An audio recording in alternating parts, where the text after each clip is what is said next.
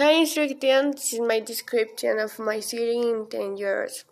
I want my city will be very clean and modernized in 10 years.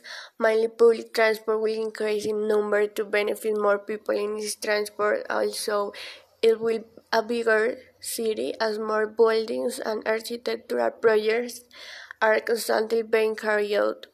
Then the, the enterprise will grow so will the economy, as in the food, clothing, technology business, large industrial companies such as steel, minerals, construction, and sales, among others.